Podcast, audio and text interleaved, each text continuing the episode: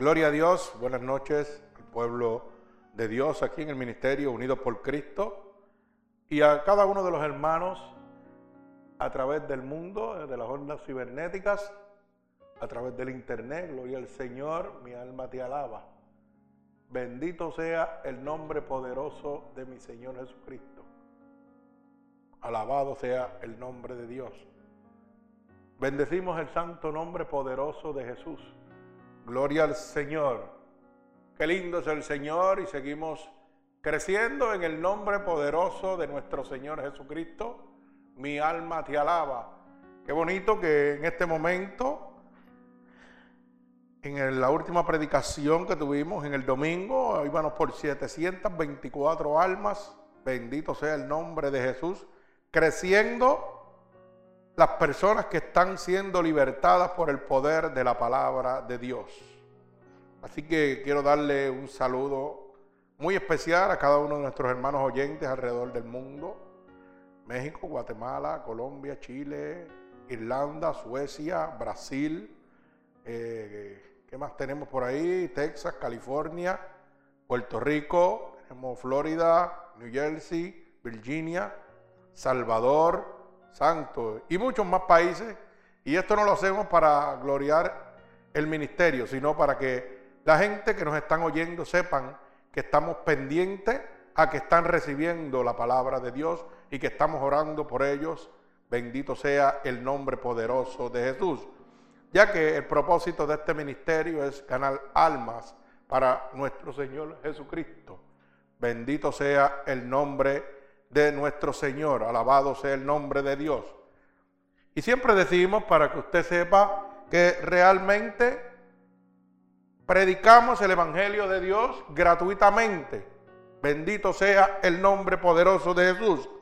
Y esta noche la predicación la he titulado Intentando lo imposible, huir de Dios. Ay, santo, alaba alma mía Jehová. Oiga, intentando lo imposible, huir de Dios. ¿Podrá el ser humano huir de nuestro Señor Jesucristo, del Dios Todopoderoso? Bíblicamente vamos a demostrarle que es imposible huir de Dios.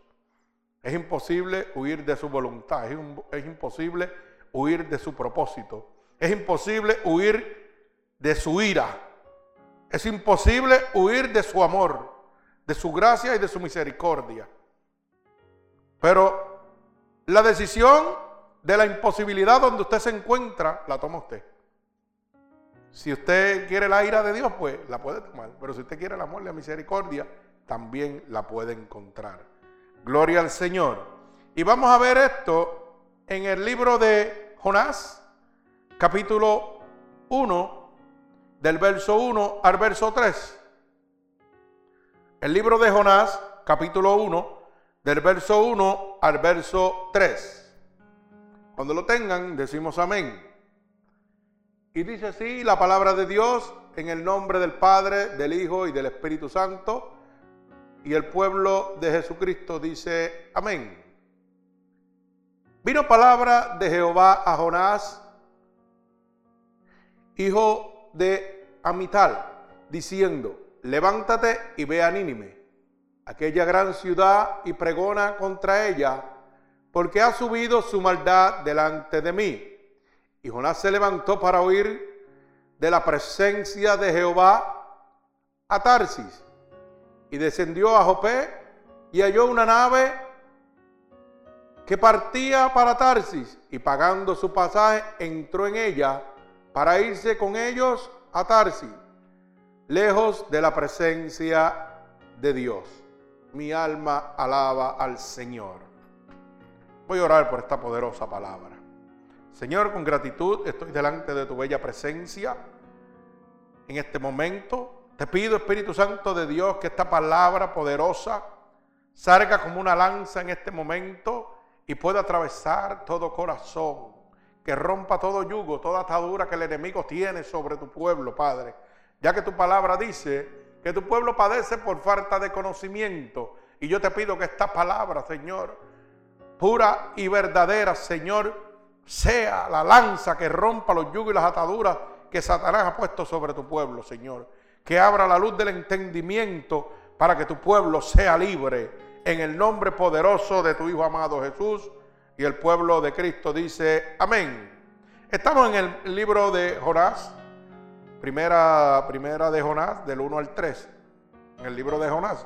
Gloria al Señor Jesucristo. Bendito sea el nombre poderoso de nuestro Señor. Fíjese que empezamos con el libro de Jonás cuando el Señor le dice a Jonás, eminentemente, levántate y ve a Nínive, aquella gran ciudad, y pregona contra ella, porque ha subido su maldad delante de mí.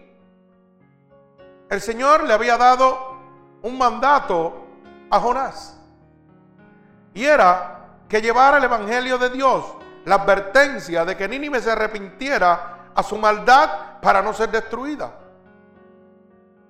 Y fíjese que Jonás, la primera cosa que nos muestra es que se pone rebelde al mandato de Dios. Como hoy en día, la gente que está en el mundo que se le habla del amor de Dios, se ponen rebeldes al amor de Dios. Y nosotros, como siervos del Altísimo, cada uno de los que le servimos en espíritu verdad Dios, somos pregoneros del Evangelio de Dios, pero es por un mandato de Dios. Un mandato que se nos ha dado igual que se le dio a Jonás, con la única diferencia que nosotros nos sometemos inmediatamente y llevamos el Evangelio. Jonás se fue a la reverdía, tratando de huir de Dios. Mire eso. Por eso el verso 3 dice, y Jonás se levantó para huir de la presencia de Jehová y se fue a Tarsis. Y dice, y descendió a Jopep y halló una nave que partía a Tarsis.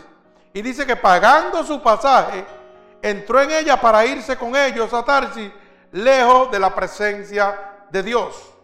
¿Cuánta gente, hermano, en este momento quieren salir de la presencia de Dios?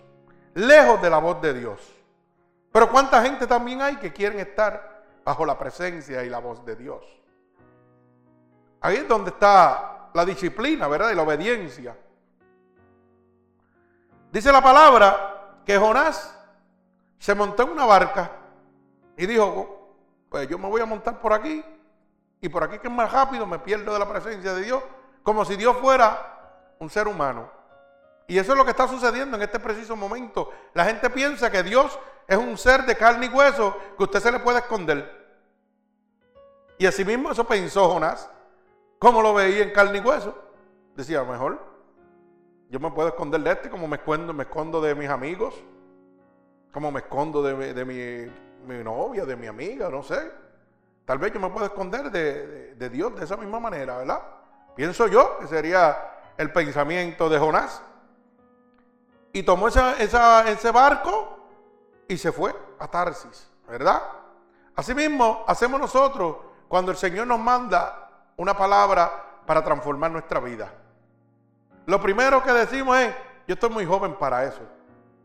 Tal vez cuando yo llegue a viejo, puede ser que oiga esa palabra. Y ahí rápidamente vemos el primer engaño de Satanás que nos presenta a nosotros, que nosotros no somos dueños del tiempo. Como si yo supiera que voy a envejecer. Cuando Dios nos muestra a través de la vida que los niños naciendo se mueren. Y entonces nosotros tenemos en nuestro corazón como que vamos a durar 80, 90, 100, 120 años o vamos a ser eternamente en la tierra. Y usted sabe que eso sucede porque el hombre fue creado para la eternidad. El espíritu del hombre y el alma están creados para la eternidad. Y lo que alienta su cuerpo es el espíritu y el alma que está dentro de él. Y el alma, pues claro, el alma dice, no, yo no voy a fallecer, yo soy eterno. Pero la pregunta es, ¿dónde vas a pasar la eternidad? ¿La quieres pasar con Dios en el cielo o con el diablo en el infierno? Porque si te pones como Jonás rebelde y tratas de huir del amor, de la salvación que Dios quiere darte gratuitamente, vas a tener un choque como lo tuvo Jonás. Bendito sea el nombre poderoso de nuestro Señor Jesucristo. Así que fíjese que podemos decir que la ignorancia de Jonás con su experiencia en el servicio a Dios y creía que podía huir de Dios. ¿Usted se imagina la experiencia que Jonás tenía con su servicio a Dios porque él le servía a Dios? Por eso que Dios lo escoge para mandarlo a Nínive, a que perciba a Nínive, ¿verdad?, de su maldad. O sea que era un hombre que conocía de Dios. Y con esa experiencia, ¿usted cree que podría huir de Dios? A mí esto me enseña que había otro poder que estaba maquinando su mente. Porque si yo sé quién es Dios y conozco a Dios, ¿cómo es posible que yo trate de huir de Él? Bendito sea el nombre de Jesús. Fíjese que cuando Jonás, fue que Jonás quiso huir de Dios, cuando comenzó a no querer ir donde Dios lo mandaba, porque él quería ir y hacer las cosas conforme a su voluntad. Así mismo nos sucede a nosotros. El momento que nosotros no queremos hacer las cosas que Dios nos manda es porque queremos hacer las que nosotros queremos, las que para nosotros creemos que están bien, que son buenas y agradables. Y sin embargo, las que Dios me está diciendo que yo haga, no las quiero hacer. Y ese es el momento donde yo hago como Jonás, me descarrilo. Digo, no, no, espérate, voy a oír un ratito. Y así hace mucha gente que piensa que pueden coger el Evangelio de Dios y coger lo que a ellos les agrada y dejar lo que a ellos no les gusta. Como si usted tuviera la autoridad para decidir el camino de la salvación. Hay un solo camino de la salvación y es Cristo, no hay más ninguno. Y Cristo dejó unos decretos, estatutos y mandamientos establecidos los cuales usted tiene que guardar para ser salvo, para mantener su salvación. Pero bajo esos decretos, estatutos establecidos, usted tiene que ser obediente. Jonás tomó otra decisión. Jonás era un hombre que conocía a Dios y le servía a Dios. Pero cuando Dios lo mandó a hacer una cosa, dijo, no, no, no, yo para allá no voy. ¿Para qué voy yo para allá? Y así mismo le pasa a muchos cristianos en este momento conocen la verdad de Dios, pero cuando Dios te dice, hey, vete y habla a aquel que está perdido, como, como Jesús le dijo, ¿verdad? Le dijo a, Jonás, vete y habla a Ninive, que está perdido, apervíselo de su maldad, adviértelo de su maldad, que si no se arrepiente, se va a perder. Y Jonás dijo, no, yo para allá no voy, que, que se pierda mejor. Me voy a un barco y huyo de ti. Asimismo hay un montón de cristianos en este momento que han conocido la verdad de Dios, y cuando Dios le dice, háblale a ese que está de frente a ti, hacen, ¡wup! se van para otro lado. Dicen, no, no, no, hay otro que lo puede hacer. Y cuando usted le dice a Dios que hay otro que lo puede hacer, le está diciendo a Dios, como le dijo Jonás, me voy en esta barca y me voy a esconder. Porque Dios no te da nada. Por eso dice, dar por gracia lo que por gracia ha recibido. Cuando usted conoció de Dios porque alguien le habló de Dios. Y eso mismo usted tiene que hacer. Hablar de Dios. Cuando Dios le diga ahí, háblale a ese, ora por ese. Hay gente que dicen, ay, yo no sé orar, pero mira, ¿sabe qué? El hermano, yo lo llamo para que ore por ti. Y eso es como coger la barca, como hizo Jonás, y tratar de huir de Dios. Idéntico. Bendito sea el nombre poderoso de mi Señor Jesucristo. ¿Por qué? Porque no está haciendo la voluntad de Dios. Está haciendo conforme a su voluntad, a lo que ellos piensan, a lo que ellos quieren. Yo lo miro de esta manera para que usted lo pueda entender, un ejemplo, y lo pongo personal mío, muy personal. Yo era una persona que me gustaba ser alegre, y soy alegre, y comparto con todo el mundo. Pero usted sabe qué? Que a pesar de todo lo que yo podía haber hecho en mi vida, jamás me atrevería a pararme al frente de alguien a hablarle. Yo podía hablar contigo en la calle así, pero pararme en un púlpito a hablarle a gente aunque fuera una sola persona que estuviera mirándome, yo no lo podía hacer. A mí eso me abochornaba o, o póngalo como usted quiera. Yo no lo podía hacer. Yo no lo podía hacer. Aún así en la misma escuela.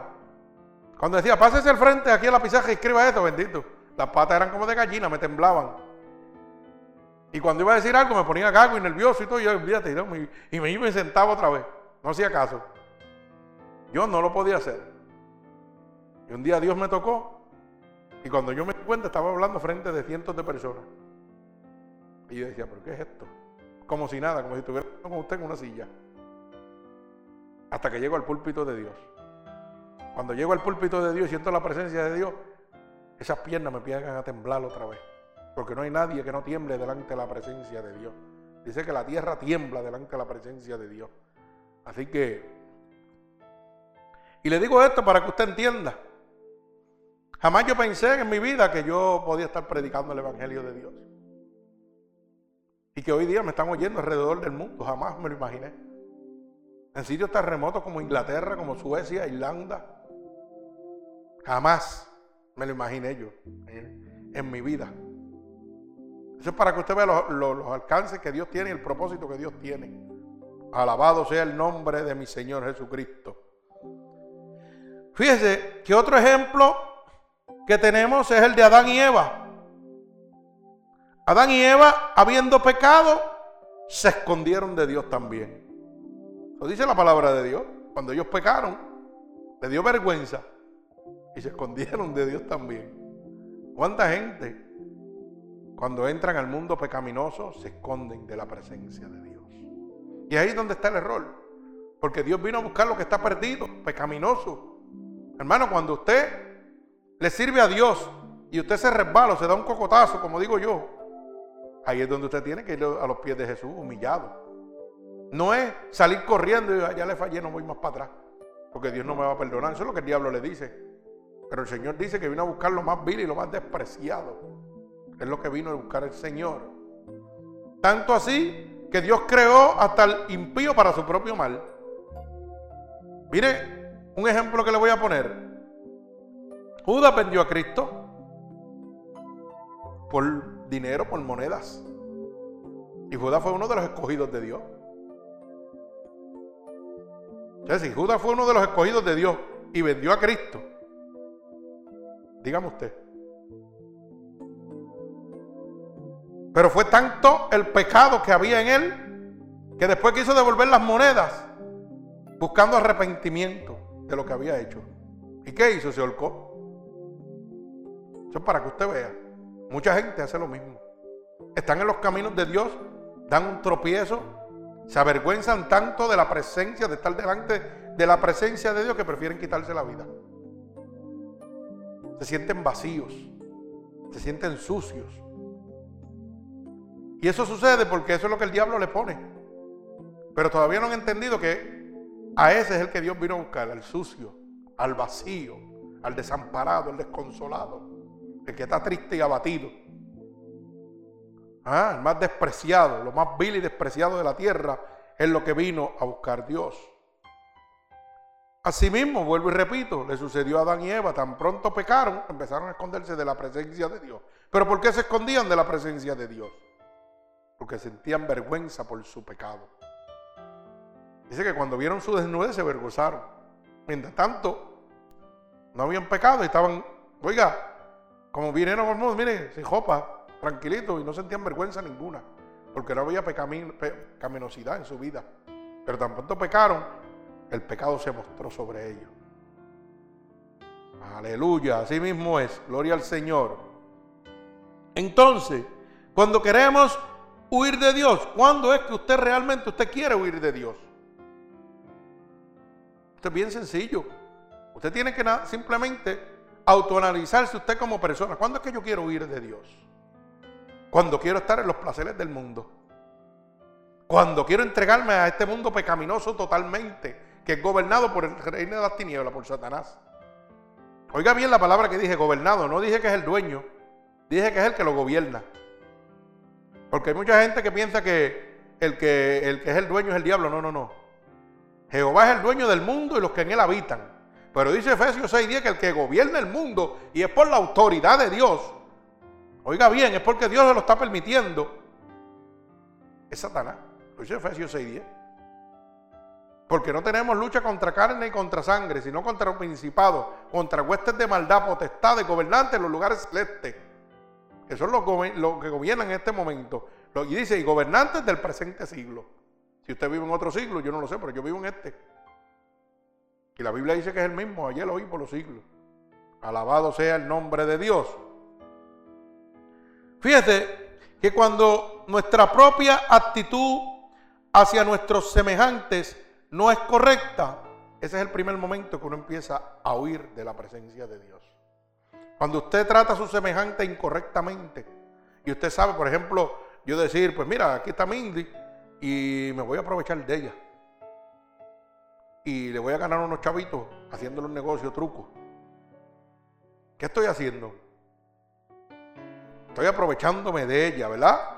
Eso es una actitud impropia de mi parte. Cuando cometo esa actitud, el pecado se me presenta a mi vida. Y por eso es que empiezo a sentirme, ay Dios mío, si, si se da cuenta. Ay, pero mira, pero no es Mindy la que te da cuenta, es la presencia de Dios. Porque estás empezando a sentirte sucio y el diablo se lo está presentando. Ey, eres un mentiroso, eres un tramposo, eres un engañador. Y si ella se da cuenta, vas a quedar en ridículo y vas a hacer esto, esto, esto y esto. Tú sabes lo que tú eres, con un bandido. ¿Y qué pasa? Cuando el diablo me presenta que yo soy un bandido, lo primero que mi mente hace es decir, ¿Para qué voy a ir a la iglesia, muchachos? ¿Para qué voy a buscar de Dios? No, no, déjame en el mundo.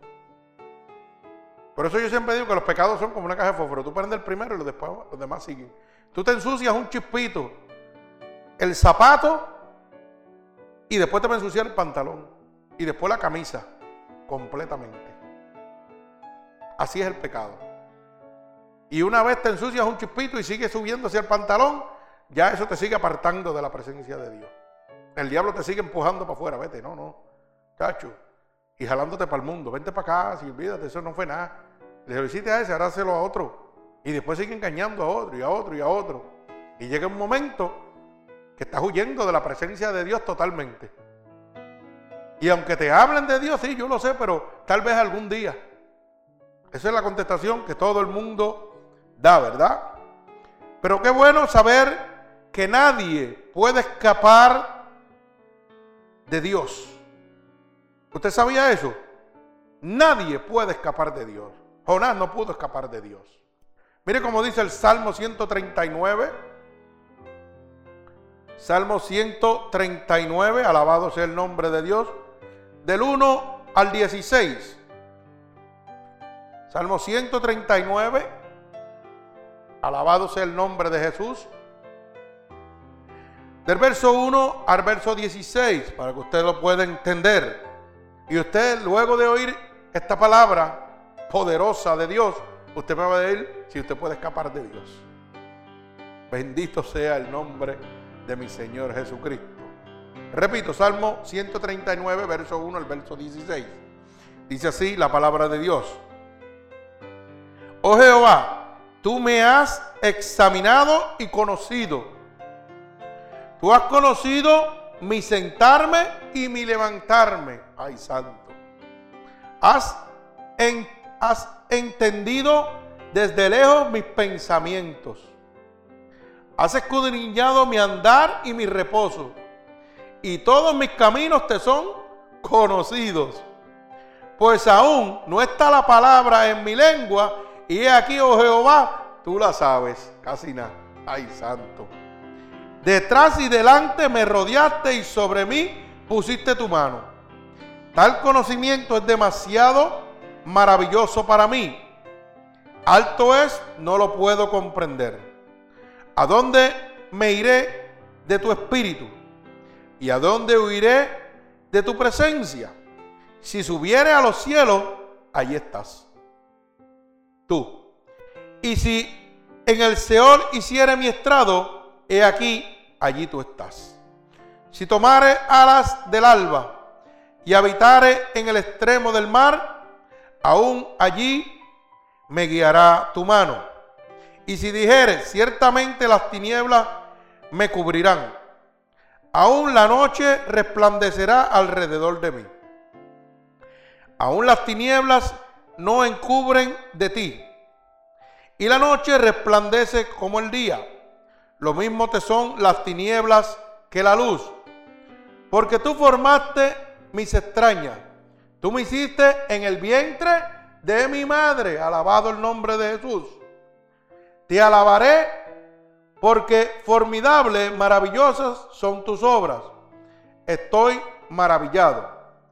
y mi alma lo sabe muy bien. No fue encubierto de ti mi cuerpo. Bien, que en oculto fui formado y entretejido en lo más profundo de la tierra. Mi embrión vieron tus ojos y en tu libro están escritas todas aquellas cosas que me fueron luego formadas, sin faltar una de ellas. Alabado sea el nombre de nuestro Señor Jesucristo. O sea, que nadie puede escapar de la presencia de nuestro Señor. ¿Usted cree que usted podrá escapar de la presencia de Dios? Bendito sea el nombre de Jesús. Mire cómo dice, repito, el verso número 3. Has escondriñado mi andar y mi reposo. Y dice, todos mis caminos te son conocidos pues aún no está la palabra en mi lengua, y aquí, oh Jehová, tú la sabes todas. Oiga, antes de yo pronunciar una palabra, ya Dios la sabe. Así dígame usted si usted se le puede esconder. ¿Ah? Él dice que ha conocido nuestro levantar y nuestro sentar. Dígame usted si usted puede, bajo algún concepto en su mente en este momento, al oír este evangelio tan poderoso, todavía seguir pensando que puede esconderse de Dios, que puede esconderse de la presencia de Dios. Dice que es escudriñado mi andar y mi reposo. Bendito sea el nombre de Jesús. Mire cómo dice la poderosa palabra de Dios. Si subiera a los cielos allí, estás tú. Y si en el Seol hiciera mi estrado, he aquí, allí tú estás. ¿Usted sabe lo que es el Seol? El infierno. Y si yo hiciera un estrado, estuviera sentado en el infierno, allí estaba el Señor mirándome. Así que usted se puede ir a los confines de la tierra, al mismísimo infierno, y Dios lo está mirando a usted. Dios conoce sus pensamientos. Dios conoce su palabra antes que usted la diga. Bendito sea el nombre poderoso de mi Señor Jesucristo. Porque dice, porque tú me formaste en el verso 13, porque tú me formaste de, me formaste mis extrañas, tú me hiciste en el vientre de mi madre. Y todavía hay gente que piensan que no son creados por Dios. Sí, no, no.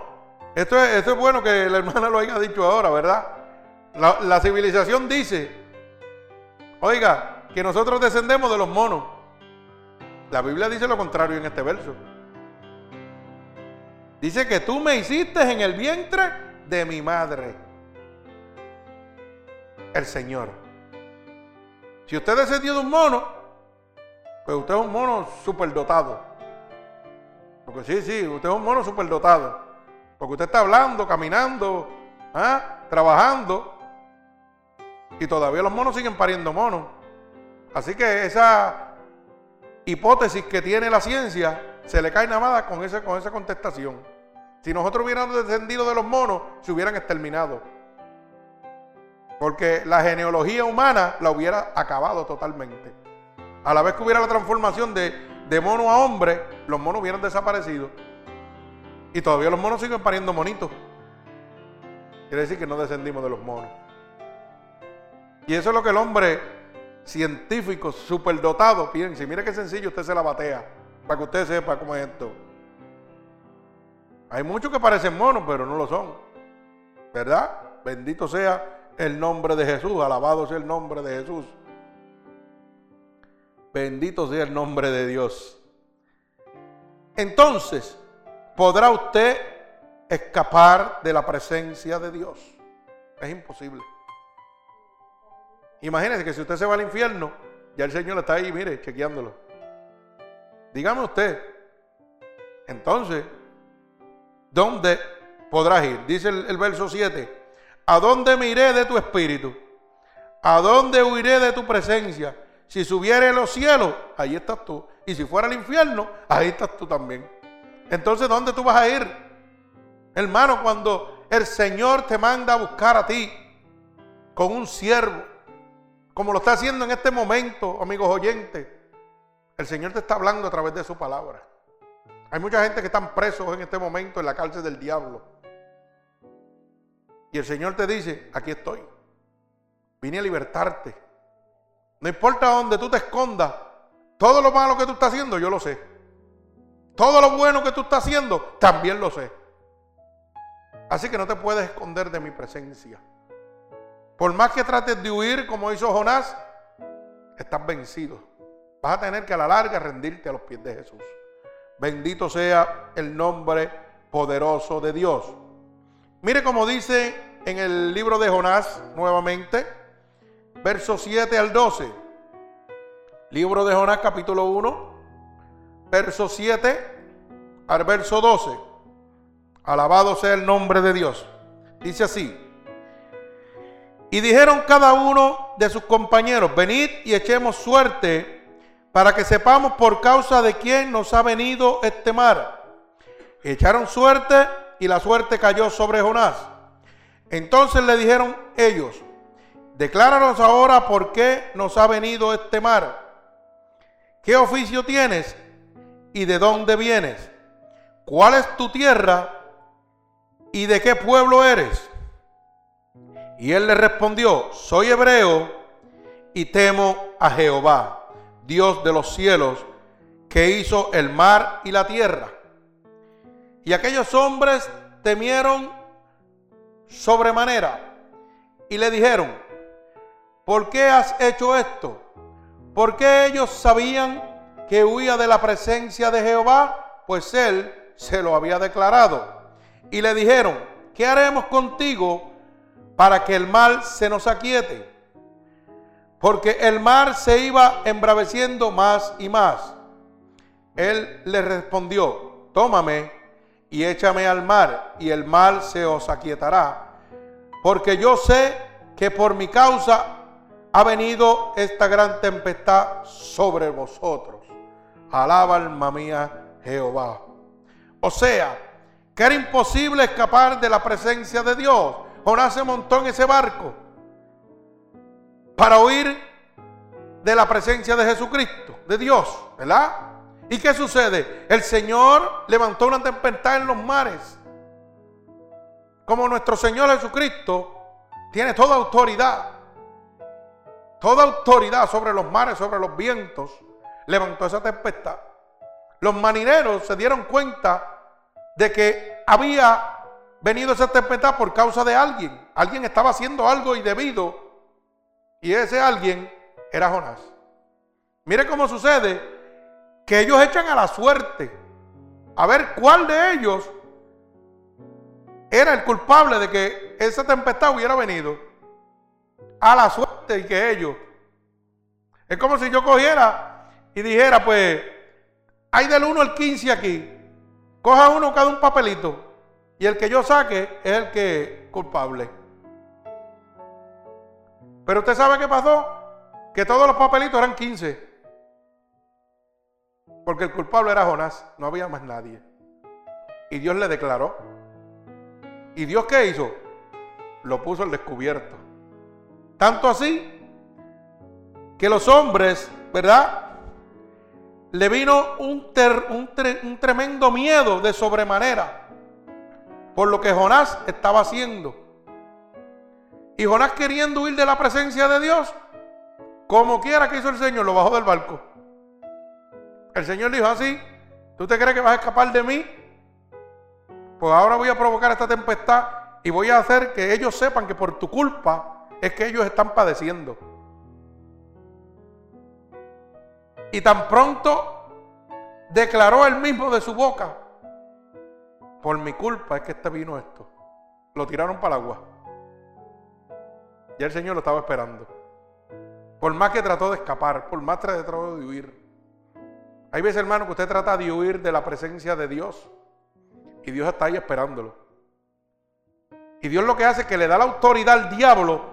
Tortúralo, presiónalo, agolpéalo. Porque yo estoy aquí esperándolo. Yo quise que viniera a mis manos con amor. Pero no, no, me voy para el mundo que es mejor. Ok, pues coge los golpes del mundo. El mundo lo gobierna Satanás. Y Dios se queda tranquilito. Hay un refrán que dice que por más que tú brinques y tú mueres aquí. Así mismo es con el Señor. Por más que tú brinques, salte, haga lo que tú quieras, vas a morir los brazos de Jesús. Así que yo no sé por qué esa, ¿verdad? Esa negativa. Bendito sea el nombre poderoso de nuestro Señor Jesucristo. Mi alma alaba al Señor. Jonás trató de escapar de la presencia de Dios y el Señor lo bajó del barco. Hasta aquí llegaste. Te hice quedar como un mentiroso, como un tramposo y que estás huyendo de mi presencia. Cuando esos hombres temieron, es porque le temían al Dios de los ejércitos, a Jehová de los ejércitos. Porque cuando ellos le dicen, ¿y por qué tú nos haces esto? ¿Usted sabe el temor que tenían esos hombres? Porque ellos sabían quién era Jesús, quién era Dios, el Todopoderoso. Bendito sea el nombre de Jesús.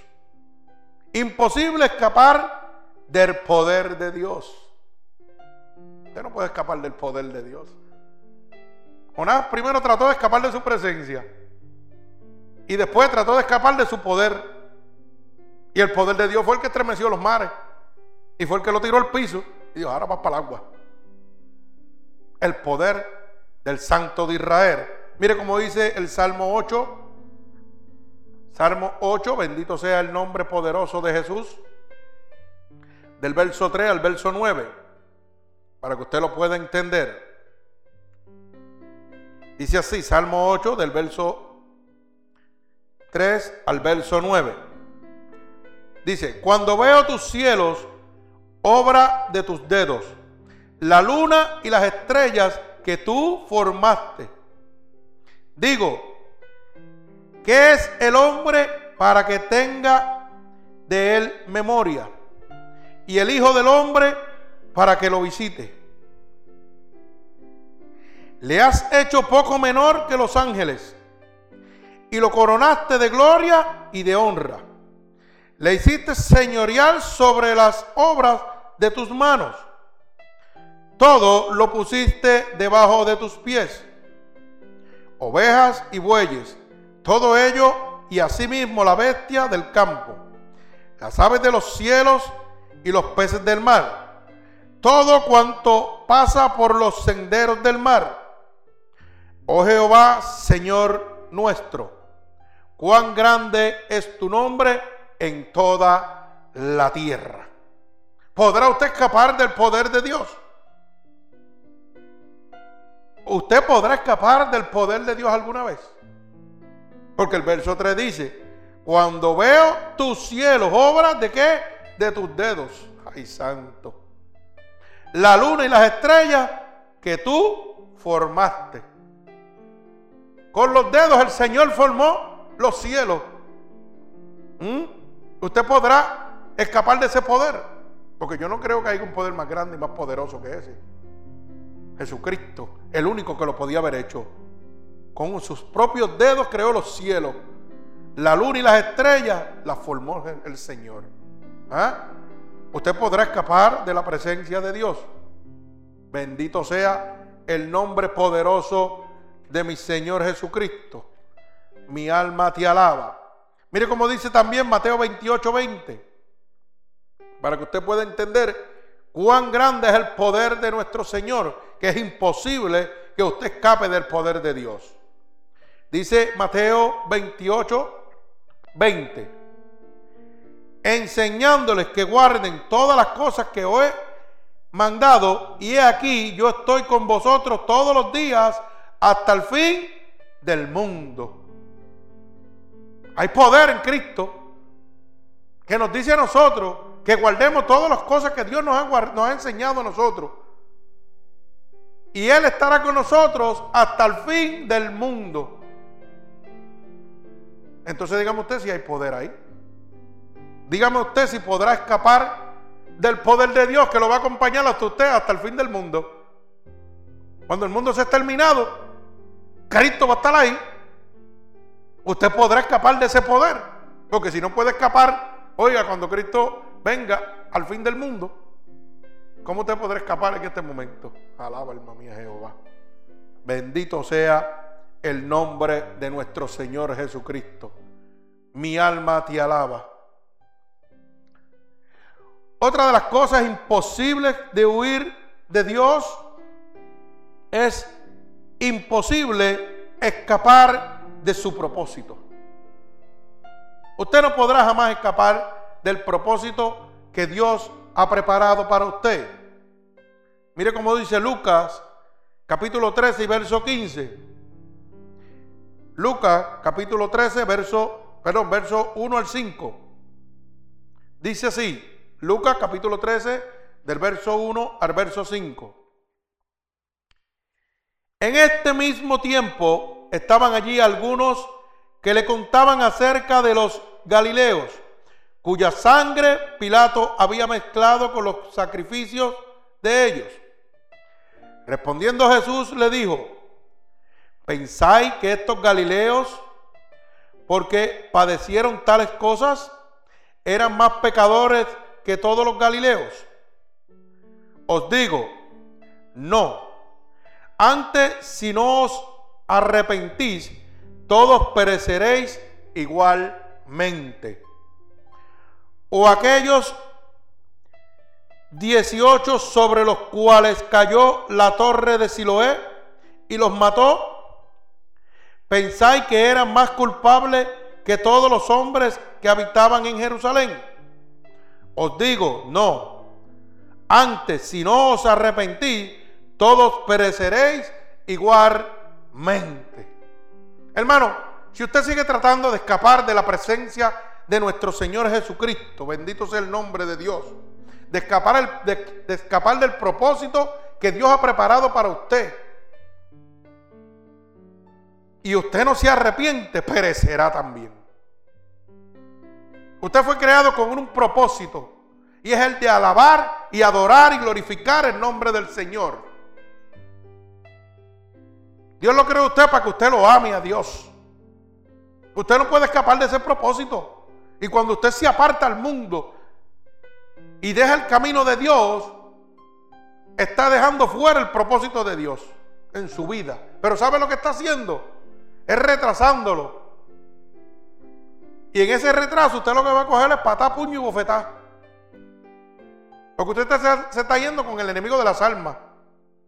Así que hermano oyente, usted que me está oyendo en este momento, si usted en este momento está pasando muchas vicisitudes, muchos problemas en su vida, para que lo pueda entender, su vida es un desastre en este momento, es porque usted ha tratado de escapar de la presencia de Dios. Usted está tratando de huir del propósito por el cual usted fue creado, que no era más que simple amar a Dios. Usted fue creado para amar a Dios. Amar a Dios sobre todas las cosas. Pero es más lindo amar al mundo y después a Dios. Porque eso es lo que el diablo te presenta. Por eso la misma le dice, ¿cómo puedes amar a Dios que no lo ves y aborreces a tu hermano que lo tienes de frente? ¿Cómo es posible? Así es, así de sencillo. Bendito el nombre del Señor Jesucristo. Acuérdese que es imposible que usted escape del propósito de Dios. La Biblia dice que Dios creó hasta el impío para su propio mal. Hay gente que Dios creó para salvarse y gente que Dios creó que se van a perder. Que se fueron creadas para eso, para perderse. Uno de los ejemplos fue Judas. Judas fue creado para perderse. Alabado sea el nombre de Dios. Fue creado para perderse. Porque vendió a Cristo. Vendió a Cristo por moneda. Y fíjate que fue un escogido de Dios.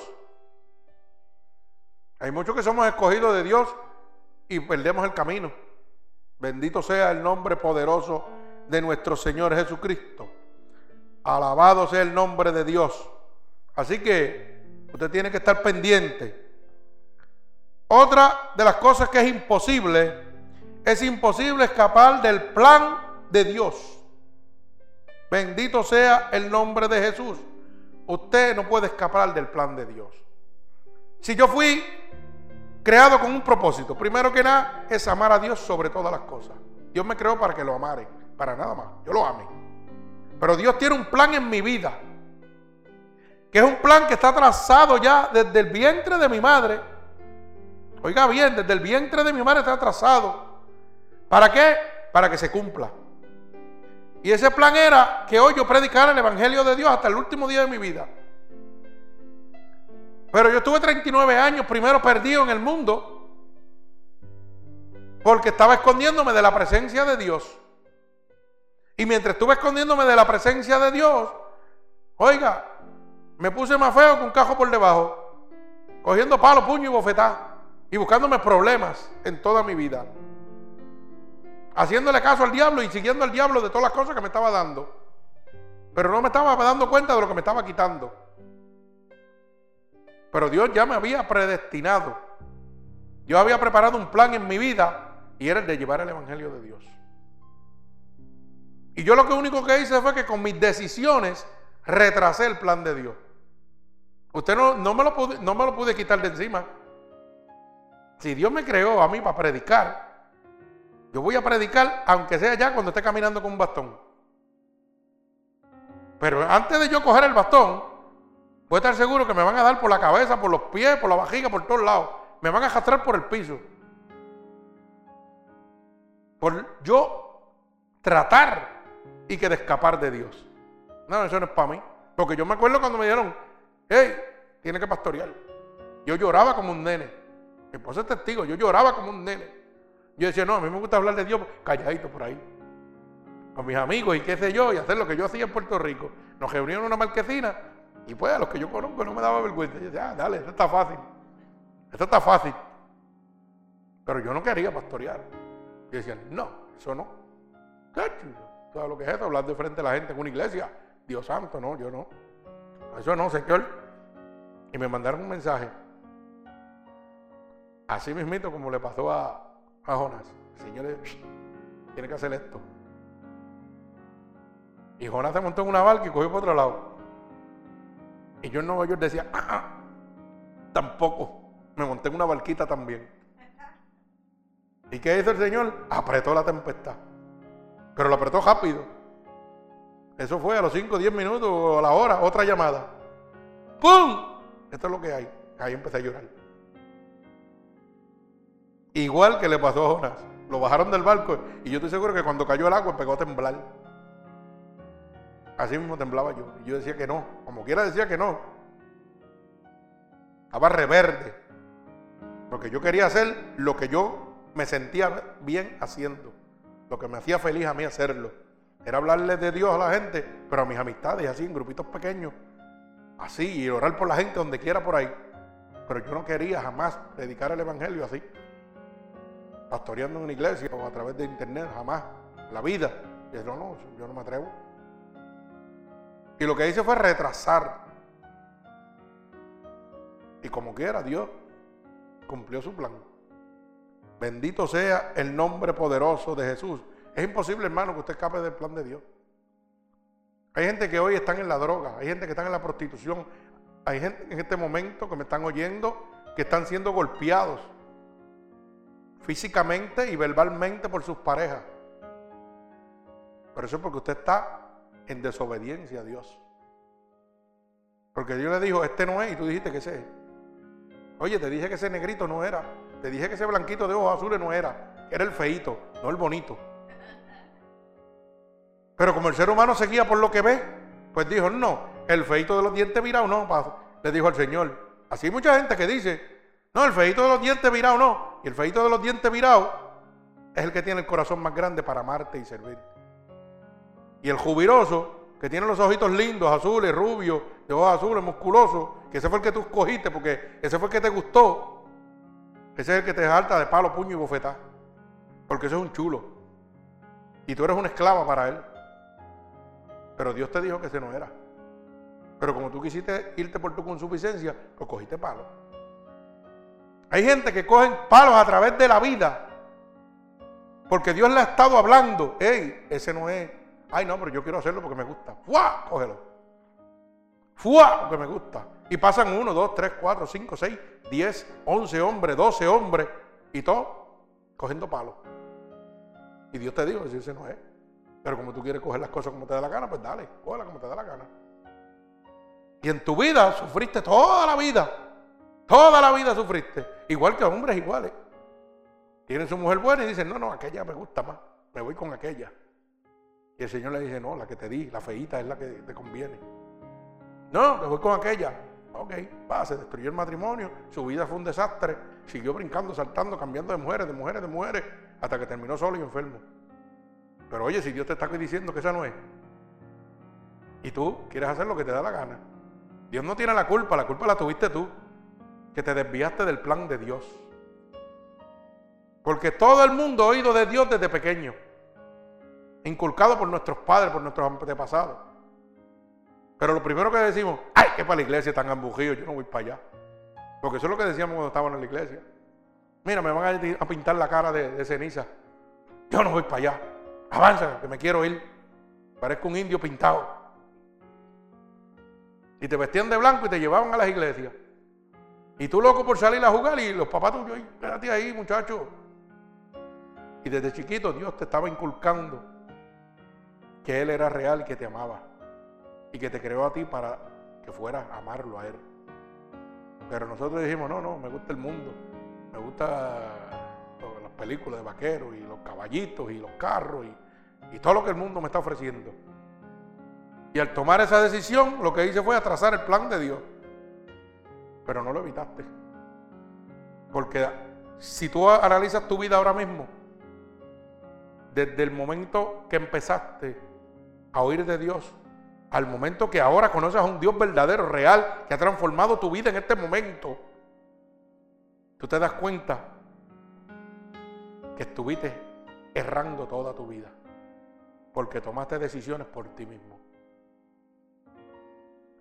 Sí, porque todo lo que pasaste, todo ese pasado, no fue culpa de Dios, Dios te estaba advirtiendo, pero tú no lo quisiste oír. Y en un momento dejaste de ir tú a la iglesia y mandaba a los hijos tuyos, pero tú no ibas. Tú no ibas. Dios te quería hablar y quería decirte, hey, no hagas eso, porque vas a tener consecuencias. Pero tú lo seguiste haciendo, como lo hice yo en mi vida. Yo dije, no, yo para la iglesia no voy. Y si me llevaban para la iglesia, si iban para el frente y yo me iba para afuera. Vengo ahora, uy, me iba para afuera a brincar y a saltar. Y ese era el diablo sacándome para que yo no oriera la verdad de Cristo para mantenerme ciego toda la vida. Pero esa decisión la tomé yo de irme fuera y no oír la palabra de Dios. Pero como no oí la palabra de Dios, no había conocimiento en mi vida y entonces yo hacía las cosas que yo creía que para mi entender estaban bien.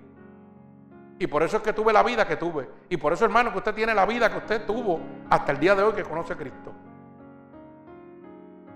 Si usted brincó, saltó y cambió de 20 parejas, de 20 hombres, 20 mujeres, o lo que sea, fue culpa suya. Porque en un momento de su vida, cuando usted era pequeño, Dios le habló. Pero usted tomó la decisión que usted le dio la Y si usted analiza su vida pasada hasta este momento, usted se va a dar cuenta que Dios siempre quiso lo mejor para usted. Porque hoy que está en los brazos de Dios, dice, wow, yo no quiero salir de aquí, qué rico es esto. Qué bueno es servirle a Dios. Mira todos los dolores de cabeza que me hubiera evitado. Pero no se sienta mal. ¿Usted sabe por qué? Porque ese es su testimonio. Y eso estaba en el plan de Dios también. Dios lo estaba permitiendo. Porque un siervo de Dios sin testimonio no sirve. ¿A quién le puede hablar si no tiene testimonio? ¿Cómo yo voy a hablar de un Dios que tiene poder si en mi vida no he hecho nada? Alaba alma mía Jehová. Así que hermano, si usted en esta noche usted se está sintiendo abatido, destruido, acabado y piensa que todo ha terminado, Dios le está diciendo esta noche, hey, yo lo estoy permitiendo. Porque tú tienes que tener un testimonio para hablarle al mundo. Esa va a ser mi gloria a través de ti. A través de lo que yo voy a hacer con tu vida, es que tú vas a glorificar mi nombre. Pero tú vas a ser fiel testimonio de lo que tuviste que pasar para llegar a mis brazos. Por la desobediencia, por tratar de huir de mi presencia. Bendito sea el nombre poderoso de nuestro Señor Jesucristo. Entonces la pregunta es, ¿qué fue lo que Dios hizo con Jonás? ¿Qué fue lo que Dios hizo con Jonás? Porque lo bajó del barco, pero con un montón de cosas más que Dios hizo con él. Que es lo mismo que hace con nosotros. Cuando nosotros huimos, nos baja del barco. Pero después vienen las consecuencias. Bendito sea el nombre de Jesús. Fíjese que lo primero que Dios hizo con Jonás fue que lo detuvo en su huida. Lo bajó del barco. A la patá. Primera de Jonás, capítulo 4, verso 6. Bendito sea el nombre de Jesús. Primera de Jonás, del 4 al 6. Gloria al Señor. Repito, capítulo 1 de Jonás, del verso 4 al verso 6. Lo primero que Dios hizo fue que lo detuvo en su vida. Mira cómo dice. Pero Jehová hizo levantar un gran viento en el mar. Y hubo en el mar una tempestad tan grande que se pensó que se partiría la nave. Y los marineros tuvieron miedo y cada uno clamaba a su Dios. Y echaron a la mar los enseres que había en la nave para descargarla de ellos, pero Jonás había bajado al interior de la nave y se había echado a dormir. Y el patrón de la nave se le acercó y le dijo, ¿qué tienes dormilón? Levántate y clama a tu Dios, quizás Él tendrá compasión de nosotros y no pereceremos. Mi alma alaba al Señor. O sea que lo primero que Dios hizo fue que empezó a detener la huida de Jonás. Lo primero que Dios hace en tu vida también es detener, tratar de detenerte para que tú no sigas la decisión errónea que estás tomando en tu vida. ¿Y cómo Dios lo hace? En este momento creó una tempestad. ¿Para qué? Para detener ese barco. Para detener la huida. Porque ese era el plan de escapatoria de Jonás pues Dios también permite que una tempestad llegue a tu vida para detenerte de la huida de Dios. Para privarte de que el diablo te destruya. Él permite que la tempestad llegue, que tus problemas lleguen. ¿Para qué? Para que tengas que clamar a Dios. Ven a Jesucristo. Y entonces Él permite que el diablo te torture, que el diablo te presione. ¿Para qué? Para que tú vayas a donde Dios. Él está tratando de qué? De detener la huida que tú estás haciendo cuando te niegas a Cristo, cuando no quieres oír su palabra. Cuando yo te hablo del Evangelio, este Evangelio que tú estás oyendo en esta noche, que es palabra de Dios fiel y verdadera, y tú te haces reacio y no lo quieres oír, Dios permite que el diablo te torture y empieza a detener tu vida. Porque tan pronto el ser humano tiene problemas, el primero que busca es a Dios. ¿Usted sabía eso? Y esa es la manera que Dios permite que el diablo haga lo que quiera hacer contigo para que tú vengas a los brazos de él. O sea, está deteniendo la huida tuya. Pero es porque te ama, porque te quiere y quiere salvarte. Bendito sea el nombre poderoso de mi Señor Jesucristo. Lo próximo que hizo el Señor fue que descubrió a los pescadores lo que Jonás había hecho. Mire cómo dice el verso 7 al verso 10. Y dijeron cada uno a su compañero, venid y echemos suerte para que sepamos por causa de quién nos ha venido este mal. Y echaron suerte y la suerte cayó sobre Jonás. Entonces le dijeron ellos, decláranos ahora por qué nos ha venido este mal. ¿Qué oficio tienes y de dónde vienes? ¿Cuál es tu tierra y de qué pueblo eres?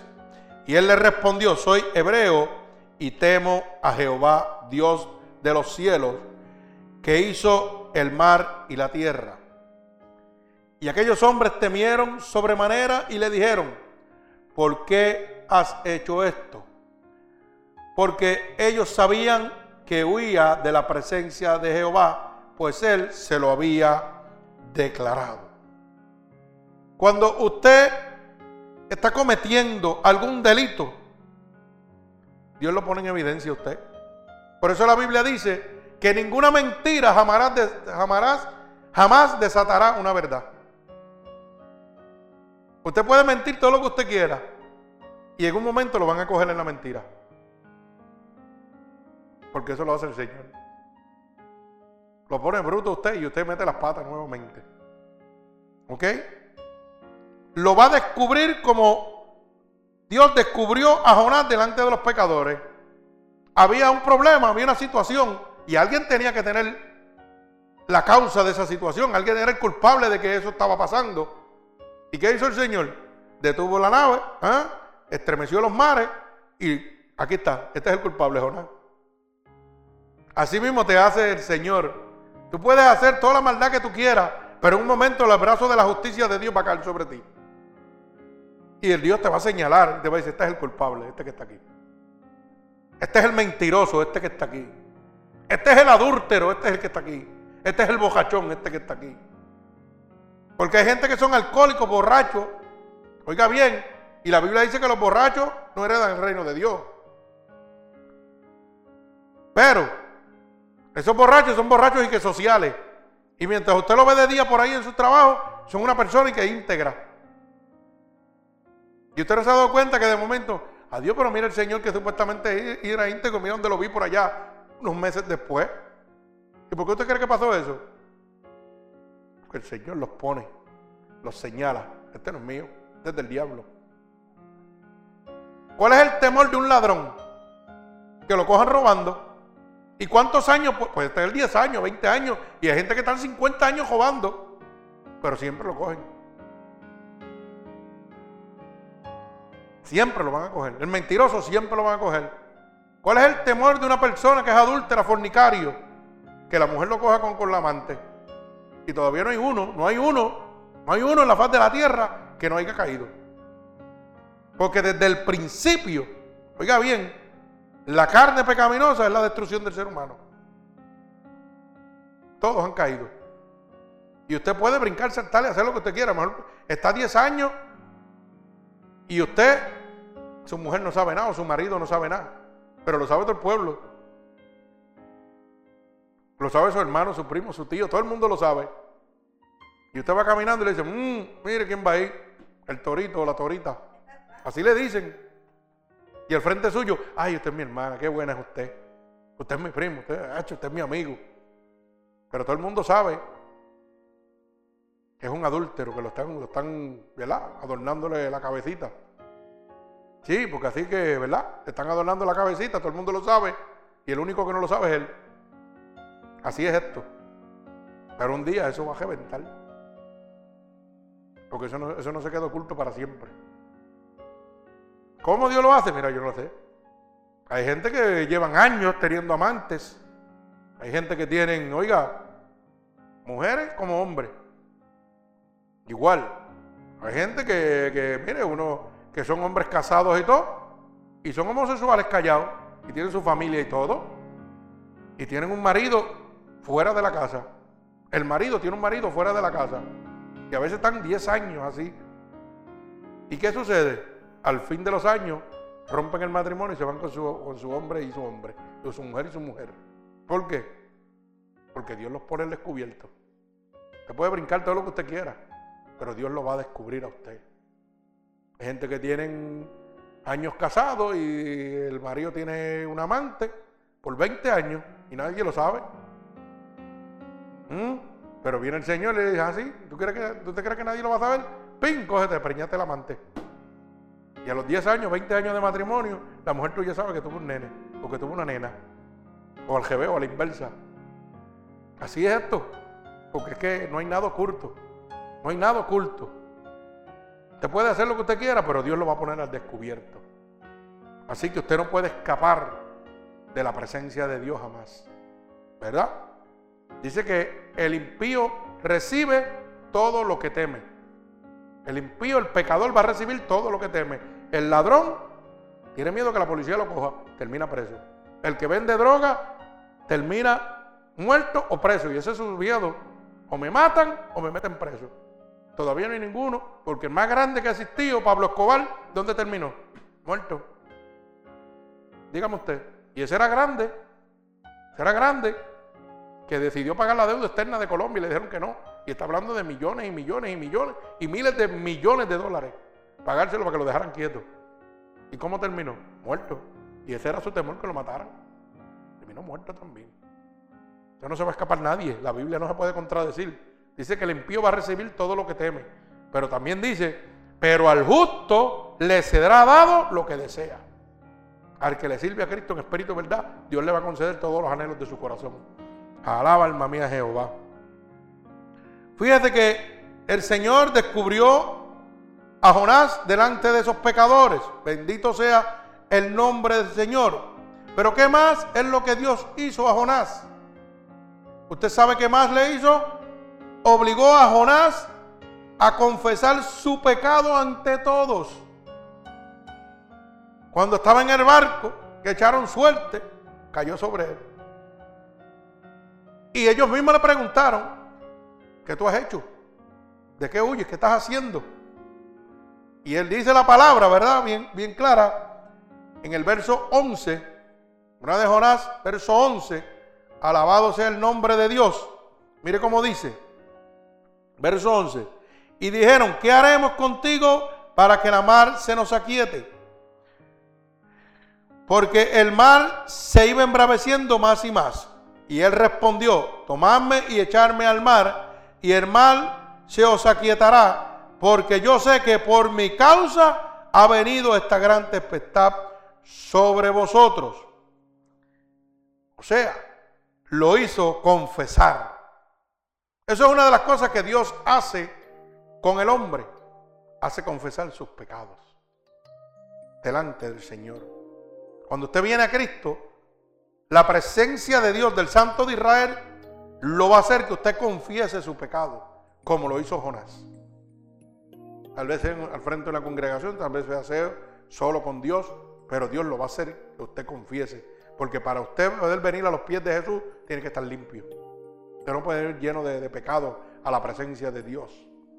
Usted tiene que estar limpio. Para que el Espíritu Santo de Dios descienda sobre usted, usted tiene que estar limpio. Bendito sea el nombre poderoso de nuestro Señor Jesucristo. ¿Qué más es lo que hizo Dios a Jonás? Bendito el nombre de Jesús. Obligó a Jonás a rendirse a la voluntad divina.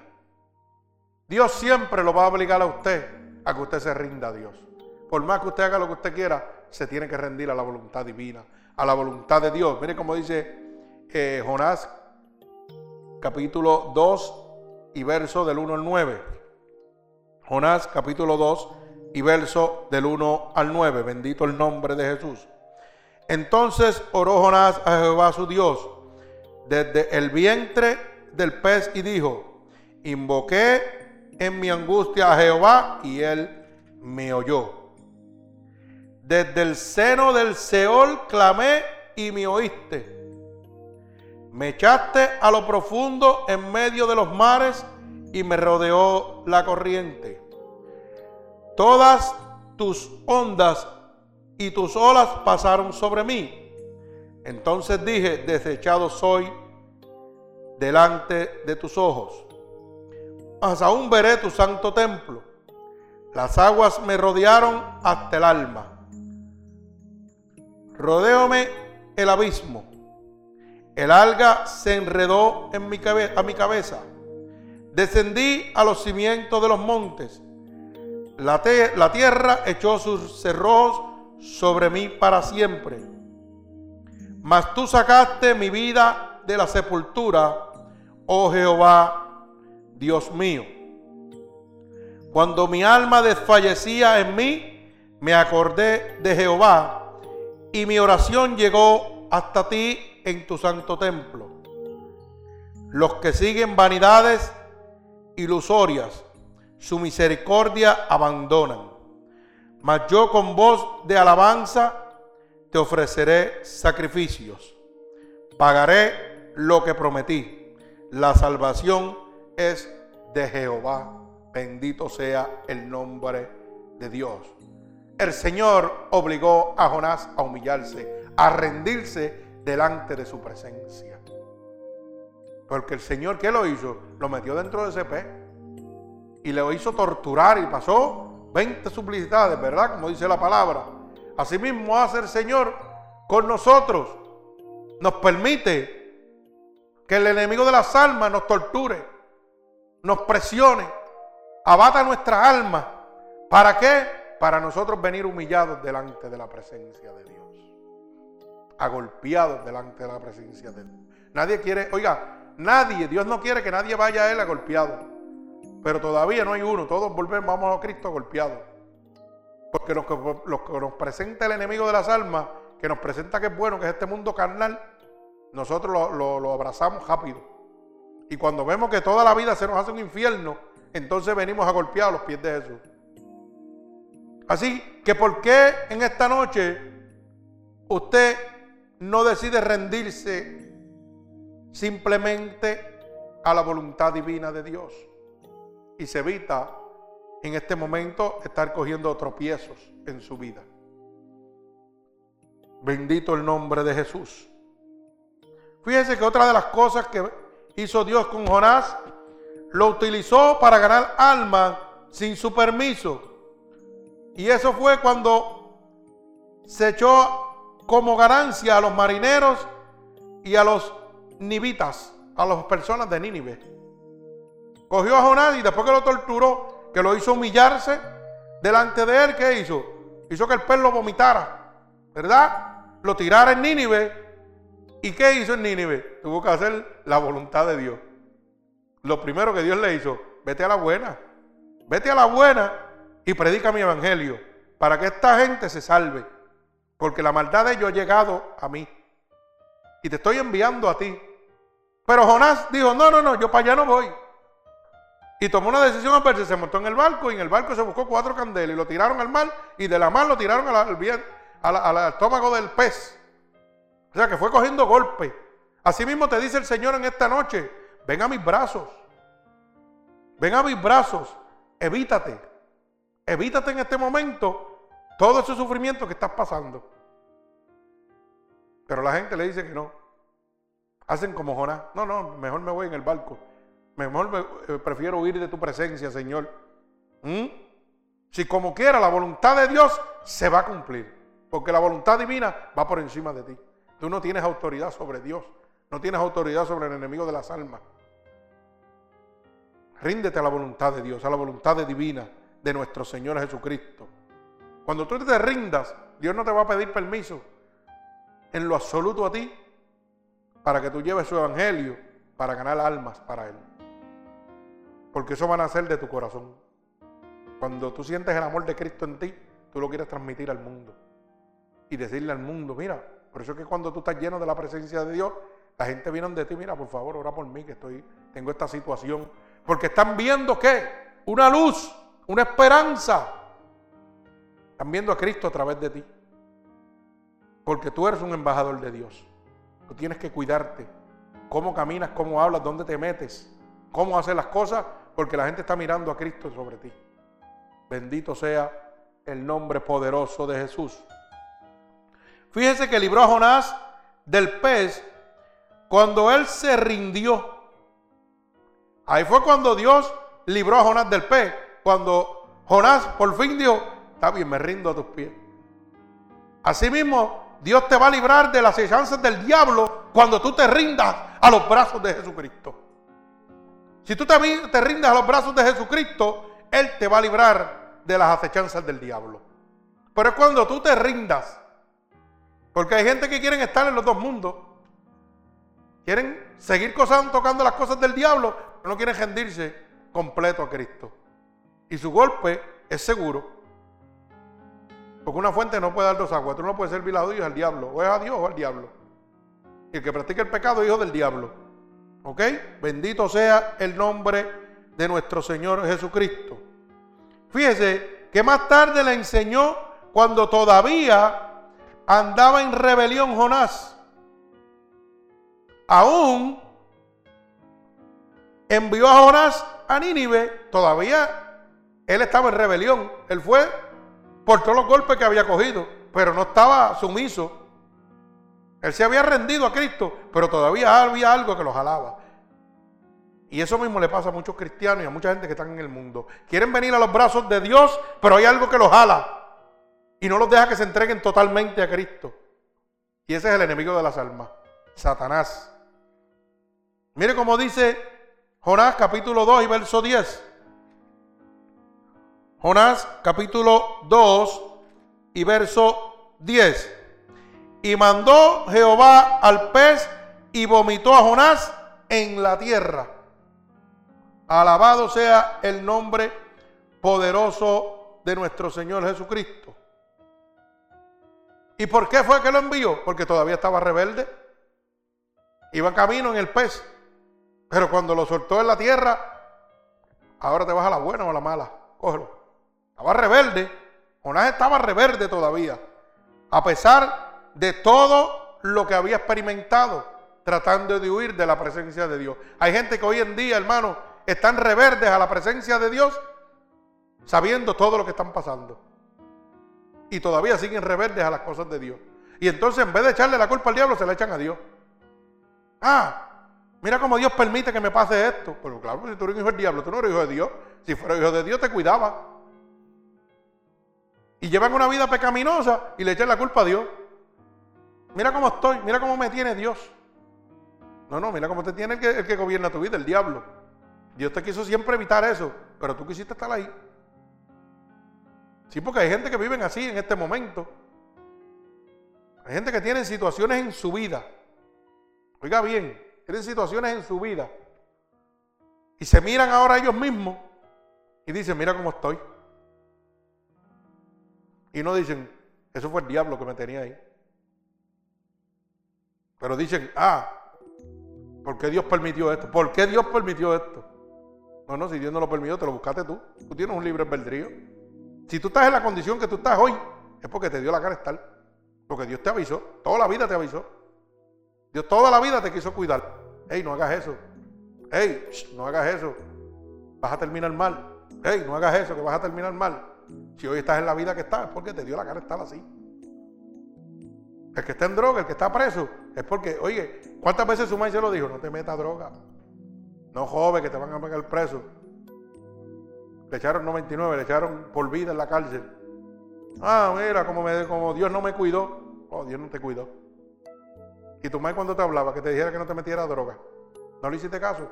Cuando te dijo que no jobara, ¿no le hiciste caso? Pues entonces estás como, estás como quieres, porque fue la decisión que tomaste.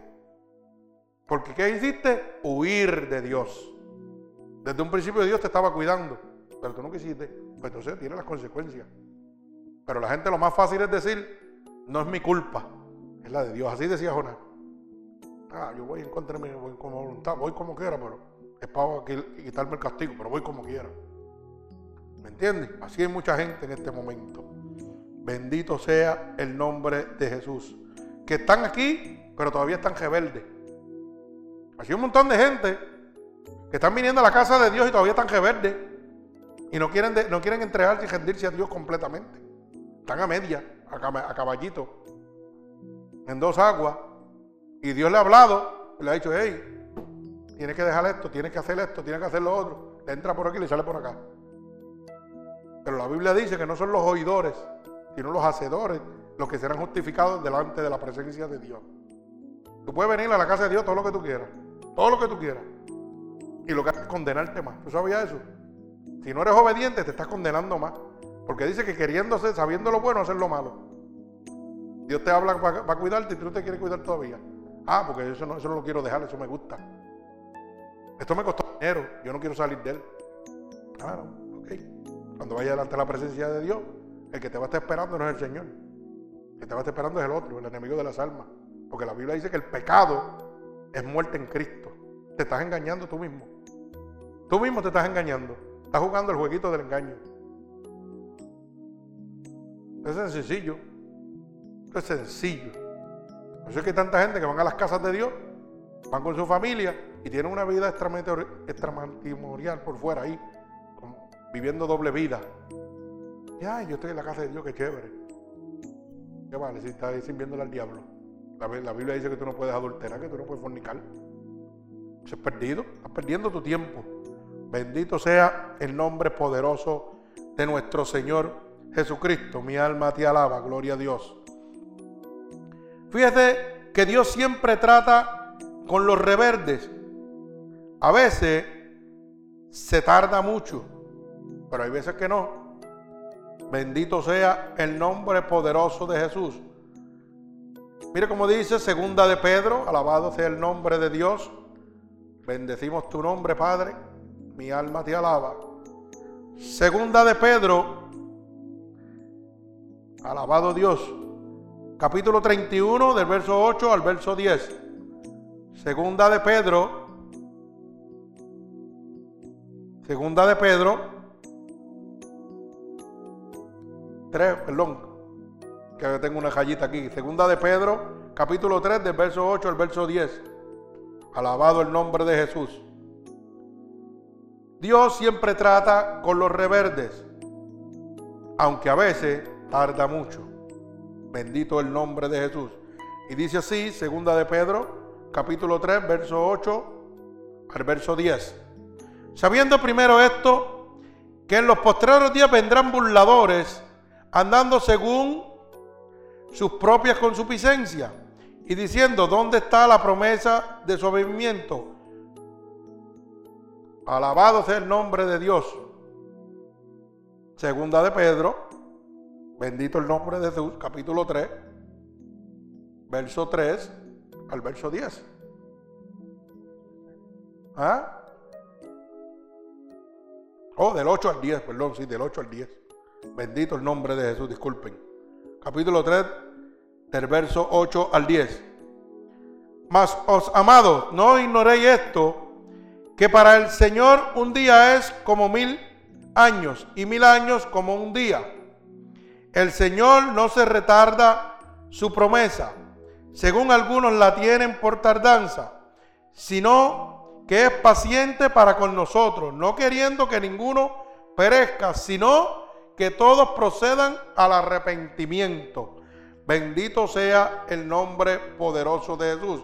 O sea que Dios siempre trata con las personas reverdes, a veces se tarda un poco porque no quiere que nadie se pierda.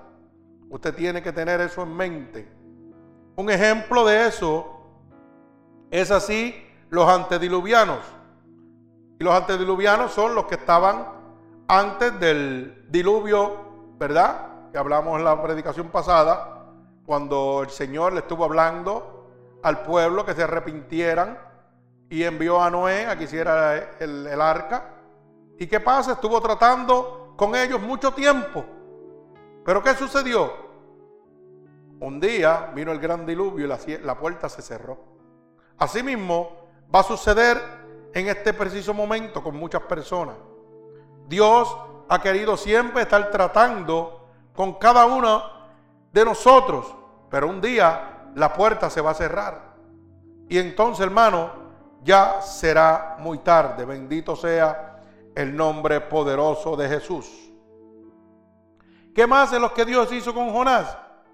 Dios todavía espera mucho, pero un día los tomará con su mano y nadie escapará. Bendito sea el nombre poderoso de Jesús.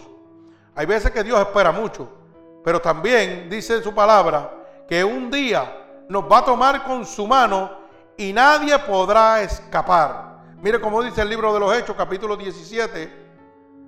Libro de los Hechos, capítulo 17, verso 30 y verso 31. Alabado el nombre de Jesús. Dice así. Pero Dios habiendo pasado por alto los tiempos de esta ignorancia, ahora manda a todos los hombres en todo lugar que se arrepientan por cuanto han establecido un día en el cual juzgará al mundo con justicia por aquel varón a quien designó, dando fe a todos como haberle levantado de los muertos. Alabado sea el nombre de nuestro Señor Jesucristo. O sea que Dios estableció un día donde jugará el mundo con justicia. Bendito sea el nombre poderoso de nuestro Señor Jesucristo. Y mire cómo dice el libro de Hebreos capítulo 10, verso 29. Hebreos capítulo 10, verso 29. ¿Cuánto mayor castigo pensáis que merecerá el que pisoteare al Hijo de Dios y tuviera por inmunda la sangre del pacto por el cual fue santificado e hiciere afrenta al Espíritu de gracia. Ay, santo. Mi alma alaba a Jesucristo. Oiga bien, cuánto mayor será el castigo, ¿verdad? Aquel que pisoteare al Hijo de Dios. ¿Y cómo usted lo pisotea? Cuando usted toma como inmunda la sangre del pacto que Él ha derramado en la cruz del Calvario para que usted hoy sea salvo. Cuando usted trata de huir de la presencia de Dios y no acepta el sacrificio de Dios en la cruz del Calvario, usted va a tener un castigo solemne, inevitable, ¿verdad? Bendito sea el nombre poderoso de Jesús cuando llegue el momento del juicio, porque usted no ha aceptado a Cristo como su único y exclusivo Salvador ha seguido corriendo, ¿verdad? Y huyendo de la presencia de Dios. Bendito sea el nombre poderoso de Jesús. O sea, que es inevitable escapar de la mano de nuestro Señor Jesucristo. No importa lo que usted haga, puede montarse en un barco, en un avión, esconderse en las profundidades del mar, en las profundidades de la tierra, donde usted quiera, usted no puede escapar de la presencia de Dios. Nadie puede huir de la presencia de Dios. Es inevitable. Como es inevitable que usted va a tener un juicio. Dice que un segundo libro se abrirá por el cual nosotros seremos juzgados, el libro de la vida. Así que hermano, esta noche Dios le está hablando claramente para que usted pueda entender en este momento, gloria al Señor, que es imposible huir de la presencia de Dios. Usted fue creado por Dios y para Dios. Así que usted puede hacer lo que usted quiere, tomar la decisión que usted quiera, pero le sirva a Dios o le sirva al diablo, usted va a ir delante de la presencia de Dios. Y usted va a y va a ir delante de un juicio eminente. Y si usted no aceptó a Cristo como su Salvador, no tiene el abogado para con el Padre. Usted está condenado totalmente al lago de fuego y azufre. Bendito sea el nombre de Jesús. O sea que los resultados finales a la final, fíjese, Nínive se salva. Dios es glorificado, pero Jonás es humillado. Mira lo que le sucedió a Jonás. Jonás trató de escapar de Dios, como quiera, del mandato que Dios le había dicho. Ve a Nínive y predica para que se salven. Como quiera, padeció, tuvo consecuencias, golpes. ¿ah? como lo está temiendo usted en este momento. Dios le está hablando y usted no lo quiere oír. Y usted sigue cogiendo golpes. Y usted sigue sufriendo. Y el diablo lo sigue destruyendo. Y a la final le va a pasar igual que a Jonás. Nínive, como quiera, va a ser salva. Los que van a ser salvos por Dios, van a ser salvos por Dios. El que se va a quedar es usted. ¿Ok? Dios va a seguir siendo glorificado sin importar la decisión que usted tome. Si usted quiere servirle al diablo, sírvale al diablo. Pero Dios como quiera va a ser glorificado. Y Jonás fue el que fue humillado. Y Dios va a ser glorificado y en este caso usted es el que va a ser humillado. ¿Por qué? Porque usted va a entregarse al diablo totalmente. Y el Dios y el diablo lo va a humillar, lo va a destruir. Por eso es que usted está pasando lo que está pasando en este momento en su vida. Porque el diablo lo está humillando. Nínive se salvó porque era la voluntad de Dios. Punto. Aunque aquel estaba en desobediencia como usted está hoy. El mundo se va a salvar mucha gente, aunque usted diga, no me interesa, pues. El que va a ser humillado y triturado es usted, los demás se van a salvar. Y Cristo se va a glorificar como quiera que sea. ¿Usted sabía eso? La venida de Cristo, todo el mundo se humillará ante Él. Así que esta noche, hermano, usted puede tomar la decisión que usted quiera. Puede huir, seguir corriendo, tratando de huir de la presencia de Dios, como hizo Jonás, que a la larga fue humillado, Nínive fue salvado y Dios fue glorificado. Usted puede hacer lo mismo. Ese es el ejemplo más claro, ¿verdad? Pero como quiera que sea la venida de Cristo, todo el mundo se humillará delante de Él. Así que la pregunta es, ¿por qué no entregarse ahora?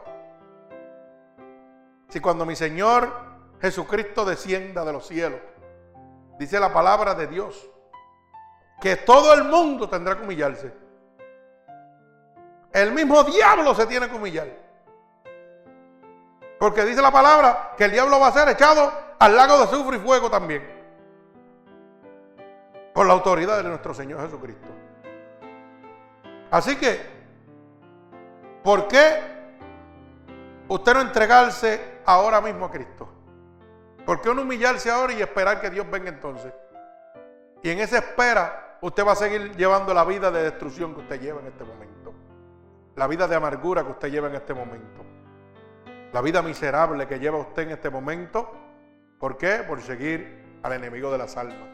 Por seguir huyendo de la presencia de Dios. Por no amar a Cristo. Por no humillarse delante de Él. Usted lo que tiene es que entregarse, hermano. Usted no tiene que hacer nada más. Usted tiene que entregarse y es ahora. Entréguese ahora a Cristo. Como quiera la larga, usted tiene que rendirse a los pies de Dios. No importa lo que usted haga. No importa lo importante que usted se crea, lo grande que usted se crea, lo super especial que usted se crea. Dice que toda rodilla se doblará. No dijo alguna, toda, todo el mundo. No importa. Usted puede ser el presidente de, un banco y usted tiene que humillarse delante de los pies. Cuando venga Cristo, usted tiene que humillarse. Punto, se acabó. Entonces, ¿por qué no lo hace ahora? Si usted se humilla ahora, se va a evitar un montón de contratiempos, de dolores de cabeza. Y usted sabe como usted lo sabe, porque usted está viviendo eso ahora mismo. Por no humillarse a Cristo, usted está sirviendo a Satanás y está cogiendo todos los golpes que Satanás le está dando. Pero hoy Dios te está diciendo en esta noche que es inevitable huir de Dios. Es inevitable e imposible huir de nuestro Señor Jesucristo. Jonás no lo pudo hacer. Nínive se salvó como quiera. Y Jonás fue humillado. ¿Ok? Los antediluvianos, por más que cogieron y cogieron, vino el diluvio y el único que se salvó, que fue? Noé. No se salvó más nadie, Noé y sus siete descendientes. Y un chojo de animales que montaron ahí, de pareja. ¿Mm? De cada especie, en pareja. Oiga, se perdió toda la población porque no se quisieron humillar. Sodoma y Gomorra no se quiso humillar y rendirse a Dios y fue quemado también. Y si seguimos podemos hablar de cientos de ciudades que fueron exterminadas. Los egiptos fueron destruidos. El faraón fue destruido por no humillarse a Cristo. Entonces, ¿por qué usted no lo hace ahora? Tome esa decisión, hermano, en esta noche. Yo voy a levantar una oración por todas las personas que nos están oyendo alrededor del mundo. Que han oído esta predicación que hemos titulado Intentando lo imposible, huir de Dios. Usted no puede huir de Dios, hermano. Al final, todo el mundo tiene que doblegarse a la presencia del Santo de Israel cuando venga por su pueblo. Así que, bendito el nombre de Jesús. Tanto así que la palabra dice que habían muertos pequeños y grandes delante de la presencia de Dios. Niños tienen que rendirse también. Y van a ser juzgados también. Hay gente que dice que los niños no pecan. La palabra dice lo comprado. Y muertos pequeños y grandes. Que iban delante de la presencia de Dios al juicio. Bendito el nombre de Jesús. Así que hermano, crea en esta noche que es imposible huir de la presencia de Dios. Usted lo ha intentado en todo momento y ya usted conoce las consecuencias. Yo no tengo que decirle las consecuencias a ninguno de lo que ha pasado en su vida por estar huyendo de la presencia del Señor. Hoy es la noche que Dios ha escogido para usted, para que usted en esta noche se rinda totalmente a nuestro Señor Jesucristo. Y el Señor abra las puertas de los cielos para usted y lo saque de ese lago cenagoso. Lo libre de esa enfermedad mortal que usted tiene en este momento. Solo Cristo lo puede hacer. Bendito el nombre de Jesús. Así que voy a orar en el nombre de Dios. Señor, con gratitud estoy delante de tu bella presencia en este momento y he dado tu palabra, Señor. La palabra poderosa la que he presentado a ti, Señor, y a tu pueblo, Señor, tal como tú me la has dado, Padre. Para que tú pongas tu mano poderosa en este momento, Señor, y que todo aquel que ha intentado toda su vida, Señor, huir de tu presencia, en esta noche se rinda a tus pies, Señor. Y que tú, en este momento, que ellos se rindan, Señor, y que hayan abierto su corazón y hayan aceptado tu sangre vicaria derramada en la cruz del Calvario, esa sangre que sana, que liberta, que restaura, Señor. Tú los unjas con tu Santo Espíritu, Señor, y los libres en el nombre poderoso de Jesús. Líbralos de todo yugo y de toda atadura de Satanás sobre ellos, Señor. Por el poder de tu palabra se pudre el yugo en este momento a causa de la unción, Señor. Y por el poder de tu palabra son libres en esta noche, Padre. Porque han entendido que ya no tienen que huir de tu presencia, Señor. Porque no hay donde puedan huir de tu santa presencia, Padre. Si fueran al cielo, ahí tú estarías, como dice tu palabra, y si fueran al Seol, ahí tú estarías también, Señor. Si fueran a las profundidades del mar, ahí tú estarías, Señor. Porque tú conoces sus palabras antes de que yo las pronuncie, Señor. Tú conoces sus pensamientos, su sentar y su levantar, Padre. No hay nada oculto para ti, Señor. Te pido, Espíritu de Dios, que tú los visites en este momento. Que todo aquel que te haya aceptado como su único y exclusivo Salvador en esta noche, Señor, tú le des un toque de tu Santo Espíritu, porque un toque solo tuyo, Señor, cambiará la vida de cada uno de ellos, Padre. Por el poder de tu santa palabra, Señor. Los ato con cuerdas de amor a ti en este preciso momento. Y declaro la bendición del Padre, del Hijo y del Espíritu Santo sobre cada uno de estos hermanos oyentes. Que el Señor me los bendiga. Amén.